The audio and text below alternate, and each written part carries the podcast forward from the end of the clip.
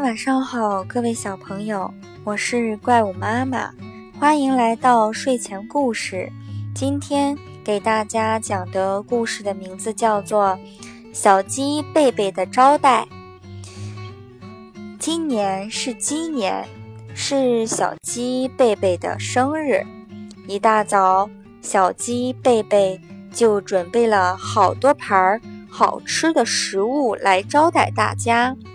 不一会儿，小动物们都来了，它们唱歌、跳舞，玩得不亦乐乎。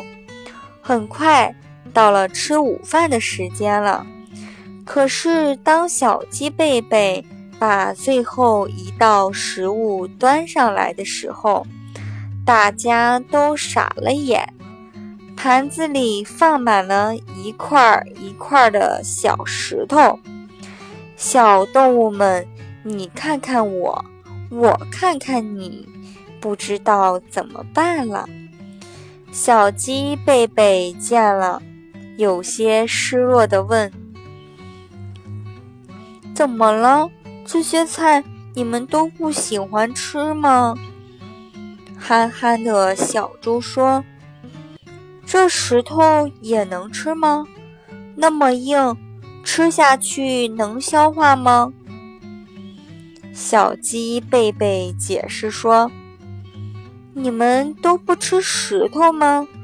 我可是每天都要吃呢，因为我们没有牙齿，只好靠着石头来磨碎食物了。”大家听了，这才恍然大悟。小猪又说：“可是。”我们有牙齿呀，所以不需要吃石头。你瞧，说着，大家都张开嘴，纷纷呲起了牙齿。小鸡贝贝见了，扑哧一声，扑哧一声笑了。